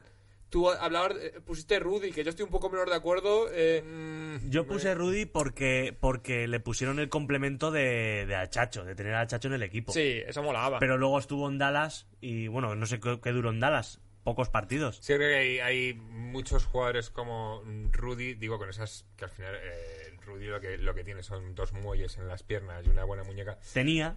Tenía. Y al final en la NBA siempre que te encuentras a mucho tío así. Yo que Sí. sé, un Livingstone antes de romperse la rodilla. Claro. Sí, también, por ejemplo. Era así, era del estilo. Prácticamente cualquier jugador, eh, físicamente, cualquier jugador exterior se podía comparar con Rudy. Sí, porque además yo recuerdo que luego en el Mundial de, que ganó España en 2006 era como, a ver, eh, Aliup, Aliup entre Sergio, Claro. Aliup, mira, era como... A mí hay uno que me volvió especialmente, que no sé si lo tendrás en la lista, que era Raúl. Eh, Raúl Sí, eh, Raúl hostias. López, tío. López. Porque Sí, a mí sí. era un tío que eh, cuando jugaba aquí en España me gustaba mucho lo que hacía. Y no sé por qué tomó esa decisión de repente y creo que fue de lo peor que pudo hacer. Yo creo que le castigó mucho el tema lesiones porque siempre se habló que el bueno de la generación de oro era Raúl, o sea, que el que destacaba era Raúl y, y, y luego cuando volvió de la NBA, que era un jugador ya castigadísimo por las lesiones, era buenísimo. O sea, quiero decir, Claro. con... Sí, aún, y fíjate Sin si sí, aún así físico. mantenía... sí. Y, y- y la verdad es que era un jugador muy especial en los Jazz. O sea, quiero Sí. decir, es como. Posiblemente pensábamos que Ricky podría llegar a ser lo que esperábamos que fuese eh, Raúl López en la NBA. Y, y creo que no ha llegado a ser ese nivel estelar, ni ha llegado al nivel estelar que podríamos esperar cuando salió Ricky. Pero bueno, ha hecho una gran carrera en NBA, creo yo. Hombre, Ricky ha hecho buena carrera. Mm, en, en Minnesota hizo Sí. muy buenos Sí, sí. muy buenos años. Es- recordemos que también estuvo jodido de la rodilla. o sea y va a ser titular muchísimos años en, jugador- Claro. en equipos NBA que no, no han llegado a triunfar, pero bueno, de playoffs, Utah Jazz el En año Utah pasado, también, este año. Lo, lo único que yo le he visto fallar a Ricky en la NBA estos años siempre ha sido la muñeca, ¿no? La Sí. inconstancia con la muñeca, Claro. que te esperas que un base, además, con esas condiciones y esa espectacularidad Sí. en los pases y tal. Pues Muy sí, NBA. Que te remate, claro, necesitas rematarte con, con muñequita de- y tiros de tres, porque es que si no los Claro. tienes a patadas en las canchas de baloncesto de la Exacto. calle jugando. Claro. A mí, a mí este bloque, eh, justo antes de pasar al siguiente, me gustaría cerrarlo con, con jugadores NBA que llegaron, pero a lo mejor no, no era su momento de triunfar y que en otra situación podrían haber sido impresionantes, como es el caso de Sabonis, que Sabonis fue a los Blazers ya prácticamente sin cuerpo y, ya, era- y, Sí. y todavía dominaba. Eh, Sabonis, he apuntado, Teodosic, que llegó a los Clippers también súper de vuelta después de Con 30 años creo que ya llegó. hiper espectacular. Y otro que era tremendo, que era Spanulis, que para mí es el mejor jugador europeo de los últimos 10-15 años, en Euroliga, por supuesto, Claro, no estoy claro. hablando ni de Parker, ni de Pau Gasol y tal. Y fue a los Rockets, no jugó nada, Ah, nada. y además me moló muchísimo una... una una frase que dijo su entrenador en los Rockets, que no recuerdo quién fue en ese momento, y es que Spanulis no juega porque él en Europa es como si fuese Tracy McGrady. Pero aquí está Tracy McGrady, ese tipo. Claro. O sea, él es como Tracy McGrady para ellos, pero Tracy McGrady es su compañero ahora, Claro, o sea, no y, puede jugar. y Tracy McGrady te mete 11 puntos en 35 segundos y máquina, Qué maravilla de vídeos. sí, sí. Oh, oh. pues mira, vamos a. Ya hemos dejado el caso Bodiroga. Eh, hemos querido hacer un crossover. eh, No habréis averiguado qué hace hoy en día Bodiroga, ¿no? Yo, ¿Tú lo yo creo que, No, la yo verdad creo que no. nada. Yo creo que se sienta en los parques y ve a la gente. O sea, Claro, igual pinta me pega barcos, mucho. ¿no? Sí, claro. Me pega mucho que es el típico que va ahí a la mezquita de Córdoba y está pintando la mezquita. Eh, ¿Sabes este que está como co- con, con acuarelas? Sí. Me, me pega mucho Bodiroga. Vida ¿eh? contemplativa, puede ser. Me Era muy como- tranquilo, ¿no? ¿no? No se metía. Sí, era un tío muy tranquilo, te Bodiroga, sí, sí. Me, me pasa que era como tranquilo, pero luego se enfadaba y se enfadaba mucho. Me, pare- me parece el típico que te pinta esto, el, el acrílico de la, de la mezquita y te lo revienta en la cabeza si le tapas. Pues nada, hemos querido hacer un crossover con, con, con Fond de Couch, ¿es? Cofón de couch. Con Fond de Couch. Pues hemos querido hacer un crossover con, con la NBA. es que se cuenta solo. Y bueno, pues vamos a darle paso a. Bueno, el nombre de la sección no la tenemos, pero bueno, jugadores con problemas con la marihuana.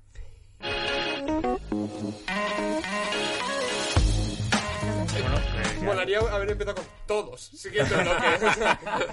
No, pero el 85% dicen, ah, se habla de que el 85% de los jugadores NBA Consumen consumen. Pero no tienen problemas con la No, no, no. Vale, vale. No, no, pero bueno, eh, joder, del, del 85% habrá un porcentaje que sí que es- estén muy enganchados o. Sí, que o lo que dicen sea. que consuman diariamente a Sí. lo Sí, mejor, o incluso antes de entrenar, o incluso entrenando. O sea, que, bueno, puede ser. Hay, hay deportistas de élite, en la, en la OFC, por ejemplo, los hermanos Díaz entrenan poniéndose molavos a porros. Durant, Eh, Durant, Kevin Durant ha dicho que, que si la gente se va de vinos por la tarde, que por qué no se van a ir de porritos de marihuana. Hombre, que hablen estas estrellas de la NBA, porque ya no está hablando un jugador eh, de rotación de NBA, está hablando Kevin Durant, MVP de la NBA, MVP de las finales. No está hablando Spanulis en los Rockets, ¿no? Exactamente. Por ejemplo, eh, desde junio la marihuana ya no entra como sustancia prohibida dentro de los controles de, de la NBA, que era la única línea, eh, liga americana que aún contemplaba Sí. el cannabis como una sustancia prohibida en- entre sus jugadores. Y esto creo que ahora es muy actualidad porque hablaba mucho de los problemas que podían haber en la burbuja si se prohibían estos temas porque soledad, ansiedad, eh, lejanía de la familia. Los jugadores argumentaban ellos como en plan, ¿cómo no me voy a fumar un porro? Claro. Es que si no, mm, me voy de fiesta hasta las 6 de la mañana a ponerme hasta el culo de todo lo demás. Claro. Decían como si un jugador puede tomarse eh, Bicodin para el dolor, porque yo no, no me puedo fumar un porro que me causa la misma sensación y es eh, menos perjudicial para mi cuerpo. Como que era un debate que es guay tenerte a ti, Caco, para, para hablarlo, como que es mucho más serio de lo que parece. Parece como es en plan, no, que se fume un porro a un jugador. No, no, no, no. Estamos hablando de, de- de su salud mental en una situación, por ejemplo, como la de la burbuja, que es muy particular. Meses alejados del mundo, eh, eh, una presión tremenda, porque la NBA es una presión tremenda. Y eh, creo que en este caso ha entrado, por supuesto, cannabis en, en la burbuja, pero, pero habla mucho de la necesidad, tal vez, de que esos jugadores puedan consumirla libremente. Yo estoy a favor. Yo estoy a favor de que, de que puedan consumir. Básicamente porque tú has jugado baloncesto. Sí. ¿Tú has jugado fumado? No, es verdad que yo, bueno, igual que no he actuado fumado. Es decir, eh, no suelo fumar cuando tengo cosas que hacer o no voy a trabajar fumado. Eh, Pero ¿no crees que encima, si fumas... ¿Te flipan más? Sí, es más difícil jugar. Vamos a ver, yo te digo que si ahora mismo me fumo un porro y me metes en el Madison Square Garden a jugar contra, yo qué sé, Shaquille O'Neal, tío, pues eh, me cago en tu vida, porque es que prefiero morirme. Hombre, Claro. pero no, pero a lo mejor eh, te metes a jugar contra Boris Dio y piensas que es Shaquille O'Neal, que eso sería muy guay. Pero no, No, es más difícil, es más difícil. O sea, Es, vez de- todo- es- es hacerlo todo en modo experto, claro. Claro. O sea, si, si vas fumado, no, no. eh, sí, sería, sería imposible, porque es que eh, ya solo lo- los reflejos los tienes un poquito disminuidos. o sea, claro, te puede- a lo mejor tardas en pasar el campo un minuto, no lo sé, ¿sabes? Eh, Sí, sí. Pero, y, y luego te quedas mucho mirando a la mascota. Puede ser. te quedas mucho mirando al muñeco. Como, "Hola". Yo, yo creo que el peor eh, jugador contra el que te puedes encontrar si, si vas fumado podría ser eh, contra Taco Fall, porque estarías todo el rato diciendo, hostia, es que es altísimo. Claro. Y tiene nombre de comida. Claro. Taco. ¡Ah! Y yo tengo un hambre que no veas. Hay que ponerlo entre medio de dos cosas y comérmelo. Ahí hemos sacado aquí unas historias que tenemos sobre un equipo, yo creo que uno de los más míticos de la historia Ah. de la NBA, que son los Jailblazers, los míticos Portland Jailblazers, que tenían jugadores como un talento impresionante, que eran Damon Studamaya, Zach Randolph, Rashid Wallace, un talento impresionante para el baloncesto y un talento impresionante para meterse en problemas, tío. Aquí tengo sobre este tema una historia que es una de mis favoritas de la historia de la NBA, que era eh, un día estaban en Seattle Rashid Wallace y Damon Studamaya en un coche y mm, ¿Cómo les sería el paró- coche para que entraran? Descapotado. les paró la policía y le dijeron, vamos a mirar si en el coche hay marihuana. Y le respondieron, mirad lo que queráis, nos la hemos fumado todas. A tomar por culo. Bueno, ya no hay. Ha salido hoy que me, me lo han pasado eh, de- por redes eh, que había colgado el, el- el hijo de LeBron James. Sí. Que habría colgado un, un vídeo así haciéndose el wife fumándose un porrito y tal. Y entonces luego LeBron le ha subido un vídeo como invitándole tocándole la armónica. Es una edición, ha hecho editado, ¿cómo? Ostras, eh, el Brownie este está deseando que su padre eh, siga avanzando porque su padre quiere que triunfe y porque no vuelva a casa. Y claro, no está en casa. le va a dar. Claro, claro, claro, Pero obviamente. otra de Damon Studamaya me parecía un fenómeno porque estos tienen historias maravillosas de, de que entre ellos eh, apostaban quién iba a ser detenido más veces esa semana, eh, lo cual era la hostia, habían peleas en el vestuario, Zar Randall casi se carga a uno. Pero mira, eso, con, eso con la, con la hierba no puede pasar, porque Claro. la gente le da mucha pereza pegarse cuando la fumada. Ra- Randolph eh, era más problemas con, con el alcohol. Era Damon Studamaya que tiene otra que es que eh, lo pillaron con 40 gramos en un aeropuerto. Que me lo imagino como diciendo, hostia, yo creo que en un aeropuerto no creo que me pillen. No creo que haya un control en el aeropuerto. No, Nah, más que nada, nah. 40 gramos en un, bols- en un bolsillo de esos pantalones de esa gente. Bueno, claro, es que no- es como un iPhone 5. Es ¿no? que puedes llevar al camello dentro del en el bolsillo metido. Que luego es verdad que eh, fue por estos temas por lo que se prohibió originariamente, la prohibió David Stern con este con este proyecto que hizo en 2000 y eso para evitar a Allen Iverson en su liga, tío. Este, este proyecto que era que vistieran bien, que no fumaran porros, que no cantasen rap. eh, y, y todo, al final acabaron pues todos Pues, eh, claro. fumando porros, Claro. cantando rap. Cuanto más lo prohíbas a esa gente, pues más lo va a hacer. claro. Claro. Me acuerdo- Pero sí que es verdad que la, la OMS que había ya eh, recomendado sacar a la marihuana, digamos, de la lista de drogas peligrosas, eso ya se ha hecho, ya se ha hecho en la NBA, por lo menos el, el- el eso, el sacarla como algo eh, negativo para jugar, o, o que no puedes tomarlo como, eh, bueno, son los controles antidoping, que son Sí, los exacto. antidoping, ¿no? Un deportista de élite puede hacerlo. Porque sí que es verdad que eh, entiendo que mucho jugador, y yo lo, yo lo he hecho, pues te terminas de jugar, llegas a casa, te duchas y te fumas un porro y al día siguiente, a mí por lo menos eso me ha quitado dolores. O sea, eh, a mí me funciona y Sí. entiendo que, la ge- que muchos jugadores profesionales y, y deportistas de élite que lo hacen es porque les funciona. Y entiendo también la- eh, esta narrativa del jugador de por qué me puedo tomar un analgésico químico Claro. eh, si esto me causa el mismo efecto sin tener que estar continuamente medicándome. Claro. Yo en- eh, me he abierto una... Esta mañana he, he puesto jugadores NBA marihuana. Y bueno, aparece una lista inmensa. Google, me, parece que NFL, creo que la NFL era la que más tenía Sí. gente fumando. Hostias. Pues la cosa es que he cogido los más famosos. eh, he visto eh, titulares de Iverson, ¿no? Que le pillaron en posesión de armas y de marihuana. Eh, y, y yo quería preguntarle a Caco, ¿qué es lo que lleva a qué? Es decir, ¿la marihuana lleva las armas o las armas llevan la marihuana? ¿Va un pack eh, todo junto? ¿Qué escandalizó más a David Stern? Claro. Fíjate que lo que seguramente lleva las armas es la marihuana eh, no regulada, o sea, la marihuana ilegal, la- todo lo que es este, bueno, lo que se está haciendo ahora en Sí. este país, por ejemplo, que todo es trapicheo, eh, todo es AMPA, todo es mafias, pues eso te va a llevar a las armas. Y, y de hecho en, en Humboldt, que es un sitio de, de ahí de Estados Unidos, donde todavía, aunque está legalizado, se sigue manteniendo eh, la, la producción ilegal de cannabis, ahí es donde más violencia hay y, y, vamos, se dice que el, que el cannabis a nivel eh, mafia es de lo más violento que te puedes encontrar. O sea, más que la cocaína, más que el mundo de la cocaína, que la heroína, es el cannabis. Es como, también como por- el pistacho en León, ¿no? Quizá también por el tema del dinero, o sea, que al mover menos dinero son menos sofisticados y, y recurren más a la violencia, porque por ejemplo en tema de cocaína, heroína siempre se habla como que lo más, lo que te garantiza ganar dinero es que no haya problemas y posiblemente en este en este campo sea diferente. Se lo quitan. A mí me gustan mucho jugadores eh, que se han retirado, por ejemplo Stephen Jackson o, mm, y, Matt Barnes, que tienen un, un podcast que se llama All the Smoke, que es muy de este rollo. Y, y hablaban de cosas, por ejemplo, hubo un día que hablaron con Ol Harrington y decían que eso, el 85% de los jugadores en NBA consumían cannabis. Y no solo jugadores, ejecutivos y entrenadores. O sea, ya no estamos hablando de jugadores que del Bronx, de no sé qué, no sé cuándo. Estamos hablando de Mark Cuban, por ejemplo. O sea, un tipo de Microsoft o, o un tipo... o Gente entrenador- blanca. Claro, Gente blanca fumando porros. Gente muy rica, eh. Claro, yo al que de los entrenadores al que me imagino fumando es a Doc Rivers, el único que tiene pinta así de decir... Claro, jugador, problemas de espalda, está clavado. O sea, durante toda su carrera, problemas de Claro. espalda. Yo Eso. solo por la gracia intentaría eh, hacer un año mm, fumados todos. Sí. Solo por la Rollo gran A ver hermano, quién ¿no? gana. O sea, claro, a lo mejor jugadores como Jokic, esta gente lenta que estamos hablando, de repente se mueven a velocidad de la luz. Porque van todos los demás mucho más lentos. O sea, a lo mejor el truco para que Jokic juegue rápido es ralentizar a todos los Sí, demás. tío. La Hostia. NBA convirtiéndose en el Sactina Fall. O sea, LeBron James siendo Jabal McGee. O sea, esta gente como eh, tirando un triple y nadie deseando que bajase. Como todos, oh, cómo sube la bola. ¿Y a qué jugador eh, te gustaría que viniera a tu podcast? ¿Qué jugador NBA dirías, hostia, este me fliparía Eso que es. estuviera en cofón de Puede ser del pasado, puede ser de Eh, ahora. ojalá uno que hable castellano, porque hablar en inglés fumado me puedo puto morir, o sea.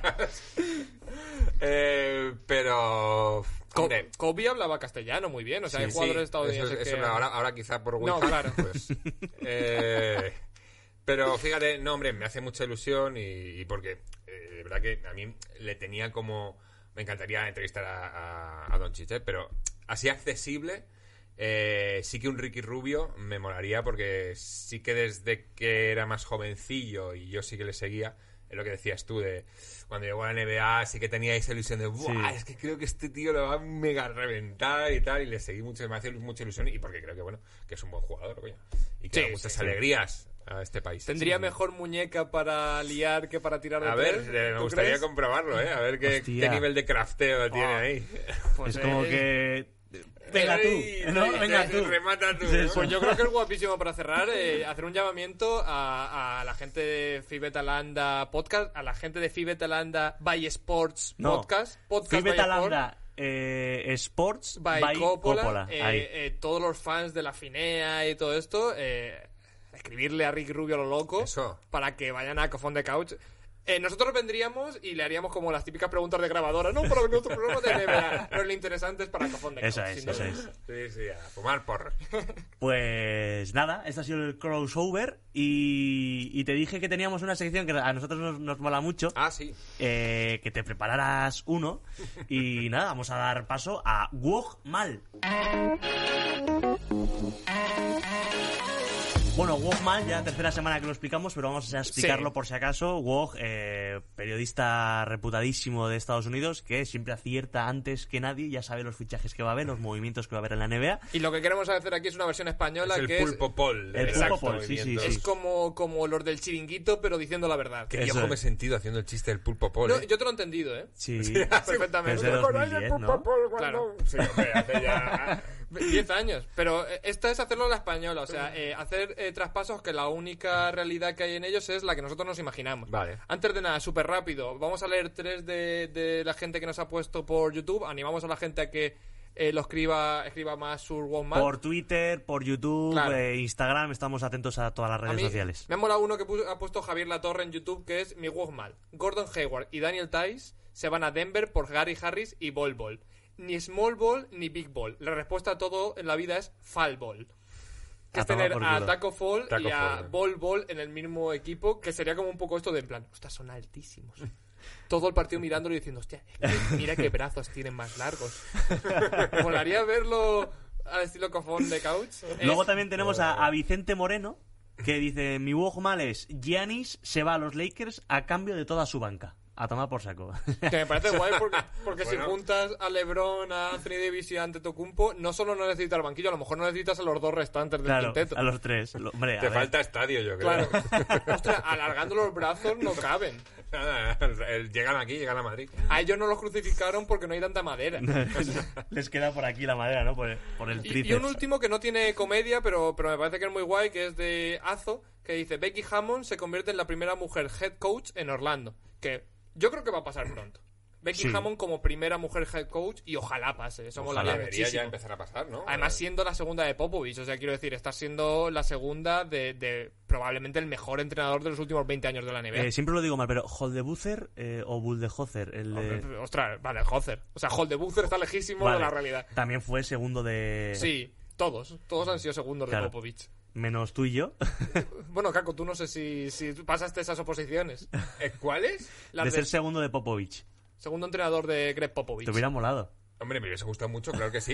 Pero, eh, que- pero, eh, mm, a mí no es de mis entrenadores favoritos, Popovich. eh. ¿Quieres- Pues, pues a mí me Ojo. pega mucho contigo, tío, porque es un tío que estoy seguro que está en ese porcentaje, porque además es un tío, es un estudioso de la Unión Soviética, que dices, pero ¿cómo? O sea, es un No, tipo sí. random. Eh, pero es que, claro, em, em, es verdad que yo era muy fan de, de- Es que yo soy muy fan de los Lakers. Tuve que dejarlo en su día. Entonces, eh, yo me he aferrado mucho a Phil Jackson toda la vida. Y sé que si tengo que elegir entre mi Popovich y, digo, mi Phil Jackson y Popovich, sé que. Popovich está bien, pero es que no puedo. Estamos dejar- hablando de los mejores entrenadores de los últimos 30 años, muy probablemente. O sea, Sí, pero sí Phil que Jackson y... está, está en un top 3. Sí. Habría que decir que está en el top 3. Sí, sí, sí. Pues vale, eh, perfecto. Pues esos han sido lo- los de la gente. Yo voy a decir mi primero. Yo tengo dos. Me he traído dos. ¿Tú cuántos has traído? Yo te Ninguno. digo uno. ¿Ninguno? Ah, No te Entonces preocupes. tenemos tres. Que No te preocupes, que. ¿Que puedes dejar uno a él? Yo te, te dejo No, uno. tranquilo. Mira, yo tengo uno muy loco y otro que dices es factible, ¿vale? ¿Por cuál Vale, empiezo? Venga. Por el factible. Empiezo por el para factible. elevar la locura al, Vale. al final. Eh, reconstrucciones. Mm, se habla de que James Harden, hemos hablado de que podía abandonar Houston y tal. Yo digo que se va. ¿Qué dirección toma? James Harden vuelve a Oklahoma, Bien. ¿vale? Bonito. Eh, tuvo que abandonar la franquicia porque no le iban a dar lo que pedía. Le pe- pedía calderilla. Y la plantilla que había, pues eso, era la que había. Entonces se junta Ibaka y que uno de mm, nuestros jugadores preferidos en el programa, que es Serge Ibaka, termina contrato en Toronto, Sí. vuelve a Oklahoma y intentan terminar lo que habían empezado. Es bonito. Muy bonito. ¿Qué te parece? Es bonito. Pues es muy bonito. Además Eh, habrá espacio porque se irá eh, Chris Paul. Chris Pablo se irá. No va a dejar va a dejar ya la Además que franquicia. te, te vendría eh, un Ibaka mm, bastante mejorado ah, desde Sí. el exterior. O sea, Sí. Claro. porque el, el desgraciado, la verdad que yo creo que ha mejorado muchísimo, el juego Muchísimo. exterior. A mí me pasa que a lo mejor alguien no te puedes traer esa Durant porque eh, nadie que haya vivido en Nueva nada. York quiere volver a Oklahoma. Quiero decir, Nada, o sea, nada, nada, nada. está conociendo lo que es la diversión. Es Nada, como. y encima sin nadie, jugar, claro. Nadie que viene a vivir a Madrid se va a su pueblo de Huesca, de Claro. nuevo. Vuelve a Totana, claro. Eh, vale, no trae ninguno, pero sí que es verdad que hay otro jugador que a mí me gusta mucho que, que vais a decir, bueno, bueno, que es Kevin Love. Eh, Ojo, Ojo. mola. eh, Ha lo salido había poco, olvidado. lo ha salido olvidado. poco. ha salido poco, ya lo sé. Es un tío que pasa muy desapercibido, pero ese tío hace bien su trabajo, Sí. eh, hace lo que tiene que hacer y no, tampoco va fardando por ahí nada. Eh, pues creo que eh, ha- haría falta traspasar a, a Love a Portland, que hace falta mucho amor en Portland. ahora. Oh, muy bonito. Nos muy encanta. bonito. Y si no, pues ya mandas directamente a Sion Williamson a, a repartir. Muy bien. Ha- Había un Wonmal que lo he eliminado porque realmente no cumple la- las normas del Wonmal, que es que haya un traspaso y era que su Wonmal era que antes de 2022 Zion Williamson y LeBron James se daban de hostias. Ese plan no es un traspaso, pero No. bueno, merece la pena. Bueno, traspaso de hostias. ¿no? Totalmente. ¿Vale? Eh, digo yo uno, yo Sí. lo único que tengo, es bastante loco también. Yo eh, haría un traspaso a cuatro bandas, a cuatro bandas que manda a Damian Lillard, a los Lakers, a Clay Thompson, a los Sixers, a Anthony Davis, a los Blazers y a Joel Embiid a los Warriors. Todo tiene una explicación. La explicación es Damian Lillard eh, se va a los Lakers para jugar por fin en California, muy cerquita de Compton, donde podría convertirse al fin, después de muchos años de carrera, en un rapero de la costa oeste. Hostia. Pod- podría ser el nuevo Tupac Shakur. Y podría ser Camello también. Puede, Eh, sí, eh, morir a tiros, Como- sí, sí. como Por la tarde y por la noche. Homer Simpson cuando está en tres trabajos a la vez, Damian Lillard igual. Es el primero. Clay Thompson viaja a los Sixers porque alguien tiene que meter un triple en algún momento en ese equipo. Sí, Ben O sea, ya sencillísimo. Anthony. Davis va a los Blazers porque lo está pasando un poquito mal este año en Los Ángeles, porque Los Ángeles, que es una ciudad súper elitista, súper cánones de belleza, lo miran súper raro porque están diciendo, "Ostras, normalmente los feos no salen en, en lo- en Los Ángeles. y, en, y, en y en Portland se va a sentir como en casa, siendo tan feo. Y eh, el último es Joel Embiid a San Francisco porque ahí está la sede en el oeste de Estados Unidos eh, de Pornhub y así él podría cumplir su sueño de compaginar su carrera como estrella de la NBA con su carrera como productor porno. O sea, él como que tuiteaba mucho con Mia la, eh, Khalifa, que no sé si sabéis quién es, pero era una reputada eh, científica eh, turca. No me suena, la verdad. No la conocemos. y y, eh, Historias documentales, la verdad. él sería productor porno allí y compaginaría, yo me lo imagino como una media jornada, seis horas como estrella de la NBA entrenando con Jaquín Olajuwon y seis horas pensando en el nuevo escenario de un gangbang. y me parece muy bonito y, y lo más bonito de todos es el titular de esto, que lo que te he dicho a ti me parece muy bonito el titular. Me gustan los fichajes con titulares, el de Love me gustaba y este me parece muy bonito, que es Anthony Davis a Blazers y Joel Embiid a Blazers. Oh, bien, bien, eso me ha gustado, Sí. me ha gustado. Es bonito, ¿eh? Sí, sí, sí, sí, sí. De hecho, eh, cuando estábamos hablando de, del coche de los Blazers, eh, sin querer he puesto Blazers. eh. Oh, sin querer. Entonces Pero, digo, pero eso, pues eso no no estaba sido- buscando esto. Eso no ha sido sin querer. Cuando has puesto la B, eh, te has puesto la, la última ¿Qué Yo va, qué va? ¿Qué va, qué va? Bueno, eh, yo tengo... Muy bonito, ¿eh? me ha gustado. Es bonito. Yo tengo uno más enrevesado. Esto ya es eh, ¿Más? rizar el rizo. Sí, sí, sí, sí, sí. Bueno, Michael Jordan no tiene suficiente con su documental de... aparte de ser el protagonista de su propio documental, se lía la manta a la cabeza y habla con los Nets, con Utah, Cleveland y Detroit. Se deshacen de Willy, de Malik Monk, Caleb y Caleb y Cady Martin. Jugadores claramente inventados. Sí, eh, que, que van, por ejemplo, a, a Detroit, ¿vale? Para que, eh, para que sigan juntos estos dos, ¿vale? Y Cody Seller, es decir, Willy, Malik Monk, Caleb, eh, Caleb y Cady Martin y Sí, Cody Seller no sirven para nada. se van, ¿vale? Le da todo igual, pero él lo que quiere conseguir es lo siguiente, el siguiente quinteto. Hemos dicho que se van eh, para que lleguen otros, por ejemplo, llegan de Andre Jordan, Jordan Clarkson, Jordan Bell, Jordan Bond y Jordan McEnroe. Ostras, qué bonito, ¿eh? O sea, su intención es claramente hacer un quinteto que tengan de todos Jordan. Jordan. O sea, él lo que quiere hacer es, ya que no juego yo, Y que vestir- jueguen los chavales. Ostras, me gustaría un equipo todos Jordan y vestirlos de Under Armour, tío. Así que sería, pues eso, eh, Jordan Bond, eh, Jordan McRae, Jordan Bell, con DeAndre en el, en el poste, y también Jordan Clarkson manejando un poquito el tema, lo que viene Y siendo... el estadio en Jordania. Sí, qué bonito también. Jordan McRae, que es como una combinación entre el mejor jugador de la historia de la NBA y el mejor eh, corredor de rallies. Sí, o sea, sí, sí, pero el, el tío no, no- es muy lento. El Me, tío es me muy gusta, lento. me, me gusta mucho. eh, los Jordan, me, me recuerdo, estoy un poco recordando capítulos de los Simpsons, pero no porque hoy haya visto capítulos, simplemente porque todo en mi vida eh, lo relaciono con capítulos de los Simpsons. Y es un poco como cuando Homer tiene clones y al final hace un ejército de clones y son todos tontos. Pues estos son todos grandes jugadores de la NBA.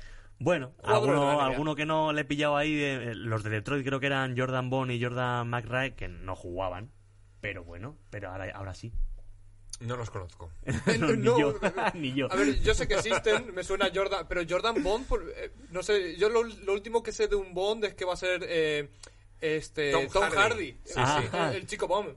Este es Bonnie, Eh, se escribe Bonnie, que será... Ah. Bonnie es, como eh, hueso, como, sí, hueso, como sí. si fuese de la serie Bones. Sí, pues eso. Es bonito, ¿eh? Se han muy bonitos, el del amor, el de Envid Brazers y el de Jordan me han parecido muy bonitos. Y vestidos de Under Armour, ahí queda eso. Qué bonito. Yo creo que no hace falta decir más. No hace falta- yo creo que Hay que podríamos... dejarlo en alto ya, Sí, yo creo, ¿no? Sí, sí, sí. sí, Dejarlo en que- alto. ahí. Yo, yo creo que lo único que habría que decir es que comentéis vuestros walkmans en YouTube, que comentéis lo que queráis en YouTube, que sigáis a Caco, que sigáis a the the Couch, que, que Te- es os un dejo aquí todas las redes sociales aquí debajo a, a las de Caco, las del programa de Caco, que lo voy a decir mal, Cafón de Couch. Cough on the Cough couch. on the Muy couch. bien, yo creo que el, el Es en siguiente el programa... sofá, tos en el sofá, todo junto y, es- espa- the couch. y medio inglés españolizado. Vale. Muy bonito. Y las de campo atrás, tanto Twitter como, como Instagram. Y nada, espero eh, que hayas estado a gusto. Muy bien, muy a gusto, hombre. Que hayas estado a gusto en tu ¿eh? casa porque es tu casa. Claro, he estado tu muy casa. bien. Yo, ahora, yo me quedo a dormir aquí, no sé Claro. De atrezo. Qué bonito. Pues nada, un placer. Caco, muchísimas gracias por Encantado. acudir a la llamada, al WhatsApp. Y nada, vosotros y nosotros, pues nos vemos la semana que viene. familia. Muchas gracias a todos. Adiós.